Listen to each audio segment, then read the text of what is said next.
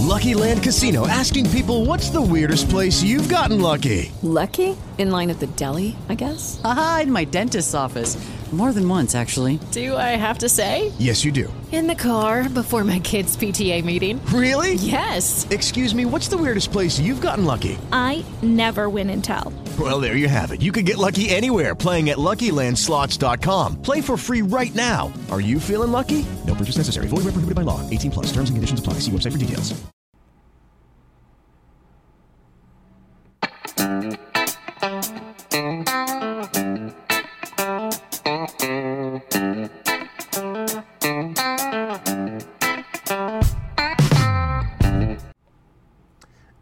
Continuamos con los reportes de churros y palomitas para llevar y ahora toca hablar de una gala, de una película que de cualquier manera eh, no la van a poder ver ya en Guadalajara, solo estuvo en, su gala, pero se va a estrenar próximamente en septiembre, de hecho precisamente ahorita les digo la fecha, el primero de septiembre estará en cartelera y seguramente si han ido al cine y han visto eh, precisamente Cinepolis Distribución la va a estar exhibiendo, este, han visto algunos de los trailers. Y aviso, disclaimer, concretamente desde el principio, eh, conozco al guionista de esta película, por lo cual mis comentarios pueden estar un poquito, este, no sé, adulterados debido a esta referencia. Bueno, quienes me conocen saben que no, porque ya he criticado películas incluso de este mismo guionista en otras entregas, y pues de repente, pues este, pues hago mis comentarios los que considero pertinentes, no porque uno sea mi cuate, voy a decir que todo lo que hace está poca madre, pero bueno, este es un caso particular porque yo creo que finalmente tenemos en esta cinta que es precisamente dirigida por Gustavo Moeno, quien ha hecho una dupla con Ángel Pulido. Saludos Ángel, este, a quien tuve nuevamente el gusto de saludarlo. Y, pues han hecho una, esta es su tercera película en conjunto en la cual yo creo que han madurado mucho. Y es que esto es muy interesante porque ellos empezaron desde eh, un remake completamente innecesario, como lo fue la de Hasta el viento tiene miedo. Por favor, y sobre todo para cineastas noveles, y si van a hacer su prima, no hagan remakes del cine de Tawada. Esas películas ya déjenlas, mejor busquen otra cuestión. Son cosas completamente innecesarias. Mejor enfóquense, hagan un tributo, pero con sus propias historias donde tomen elementos. Pero bueno, es una película que yo considero fallida. Pasaron después Eddie Reynolds y Los Ángeles de Acero, y ahí ya como que se empieza a notar que encontraban algo que era más dentro de la beta de lo que ellos les gusta contar, porque ya empiezan a tirar con cuestiones más este, drama, más comedia, eh, se alejan un tanto del horror, terror y pánico. Y finalmente con esta película yo encuentro que ya maduraron muchísimo como dupla creativa. Eh, precisamente cada quien ha, tenido sus distintos proyectos desde luego. Y es curioso porque Gustavo eh, Bueno precisamente empezó desde el rincón de la crítica de cine y él ya se puso a hacer las cosas. Y nuevamente yo creo que eh, todo el equipo ha hecho algo muy fregón con esta cinta. Es una película muy pero muy disfrutable. Ahora bien, esta es la tercera película, como les mencionaba, que están en conjunto, pero vamos a hablar de qué se trata, ¿no? Tenemos a, a Jenny, que es Danae Reynaud, ella la interpreta, y que pasa por una desgracia que le hará ir a buscar al examante y padre que nunca conoció, eh, Bartolomeo, mejor conocido como Barry el Sucio, que precisamente aquí lo estamos viendo. Tal vez ustedes lo encuentren por ahí porque en los podcasts interpreta a Logan o un cochiloco, tal vez por ahí. Este, creo que es un actor más o menos conocido, ¿no? Este, y bueno, en su búsqueda conocerán a distintos personajes, como la Marichula, que es eh, Diana Bobbio, preciosa, chiquita, este, tremenda actriz. Este, y precisamente es una me- metaactuación que vamos a ver eh, más adelante en esta película. Y también tenemos a la llena de Bialystok, eh, interpretado por Marius Beigay, que seguramente estoy pronunciando muy mal, pero bueno. Y vamos a conocer precisamente cómo, cómo surge esta relación. Tenemos una chavita inocente que por una tragedia va a buscar al padre que nunca conoció, que honestamente a él no le interesaba precisamente tener esta relación. Y se entera de que como son unos zampones, son los canallas que precisamente están, eh, le dan título a esta película y que a final de cuentas pues se la viven de la traca, la de la tranza, ¿no? Entonces aquí tenemos una cosa muy interesante porque es una cinta que primero es comedia, desde luego es drama, es drama familiar, tenemos esos aspectos en común porque tenemos la hija que se busca reencontrar con el padre, el padre reticente, eh, que ya lo hemos visto hasta con Derbez precisamente en otras cuestiones en las cuales te tienes que hacer cargo de, de- de la criaturita que tal vez tú no querías o que tal vez tenías olvidada, pero bueno, y luego tenemos este combo porque pues él ya tiene su vida hecha, entonces ¿por qué me voy a hacer cargo de esta persona que yo ni conozco y que nunca estuvo presente y por qué yo tengo que estar presente en su vida? Y finalmente tiene muchos elementos de comedia. Yo mencionaba precisamente sobre el proceso de maduración en, en el aspecto creativo porque hay muchos detalles que honestamente me encantaron. Y es que, por ejemplo, de las normas básicas de cine que de repente a muchos se les olvidan es, si bien esta cinta tiene algunos diálogos expositivos para mencionarte algunas cuestiones, ya saben, cosas que a Nolan le encantan hacer, donde te voy a decir un montón de cosas para que entiendas, pero que si están justificados para que la historia avance, perfecto, ningún problema.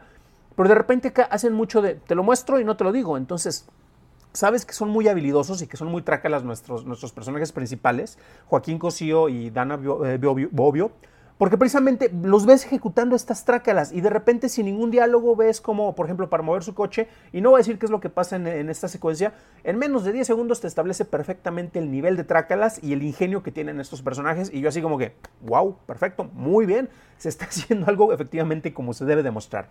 Y eso lo tenemos en muchas partes de, de, la película. Entonces, efectivamente, hacen, lo muestran, no te lo dicen, no te lo platican, y esto es algo que es sensacional.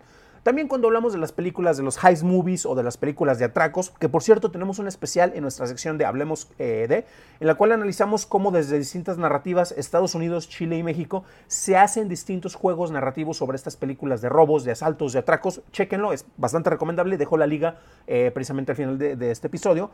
Pero también dentro de este género se pueden caer en muchos vicios y lo hemos visto por directores muy reconocidos eh, precisamente en la serie de Oceans, Ocean's Eleven, bueno, ya es del 8 hasta el quién sabe cuántos Oceans, este, a final de cuentas son en total, este, en los cuales este, el guionista y el director se ponen un nivel arriba del espectador y te hacen creer que vas a saber cómo va avanzando todo, pero te dicen, estamos planeando un atraco. Y te están platicando cómo ocurre el atraco eh, con segmento de, no sé, de flashback, poquito de planeación, y luego ves cómo se está ejecutando. Pero el guionista y el director siempre van tres pasos adelante de ti y te, están llevando de la mano, te están considerando estúpido. Este, y es una falta de respeto muy regular en este género y es algo que no ocurre acá. Entonces es cuando ves cómo se ejecutan las cosas, ves cómo se ejecutan las cosas y no es así como que te llevo de la mano precisamente para ilustrar, aunque hay algunas secuencias en las cuales se van precisamente para plantear esta dinámica.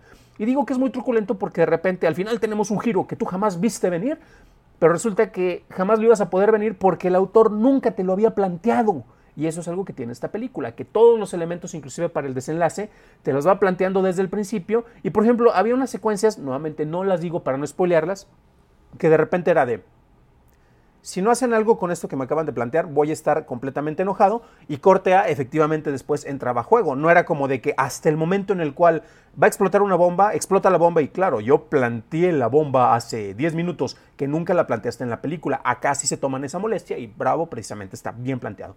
Finalmente la cinta cuenta con muchos valores de producción, se siente que es una película cara, o sea, para los que nos gusta ver las, las películas en el cine, no precisamente en servicio de streaming donde aparte te malpagan si estás dentro del lado de la producción. Este, se siente precisamente que se gastó dinero y que fue bien utilizado en esta película, entonces bravo por el manejo de los valores de la, producción. Eh, la cinta también es muy divertida, este, no es una comedia de esas de jajaja, me río a cada rato, pero efectivamente tiene planteamientos con muchas secuencias que eh, tienen el payback o te dan este, el remate precisamente de los chistes de una manera muy adecuada. Pero bueno, se estrenará comercialmente el primero de septiembre. Definitivamente yo la recomiendo. ¿Por qué? Porque no es humor soso chilango, que ya sabemos que de eso abunda, porque la mayoría de los realizadores o migran a Chilangolandia o están en Chilangolandia y aparte vienen de escuela o vienen de publicidad, que son los peores. Y eh, yo vengo de publicidad, por eso lo digo. Este, tampoco son historias de White Chickens de la Roma Condesa, ni es el estamos jodido pero estamos unidos, que es muy característico del cine mexicano de pobres y usualmente que mandan a los festivales y que aquí nadie los ve. Nada de eso, es una cinta para pasársela bien. Eh, amplia recomendación, se estrena pronto y no, no me pagaron por hacer esta crítica, de hecho ni siquiera saben que estoy hablando de esto. Quería tener una charla precisamente con parte del equipo creativo, por conflictos de agenda no lo pudimos hacer, pero bueno, por lo pronto tenemos los comentarios y esa es mi recomendación, pero vamos a grabar otras cosas para que tengan esta sección de churros y palmitas para ayudar, eh, reportando en vivo y en directo desde el Festival Internacional de Cine en Guadalajara.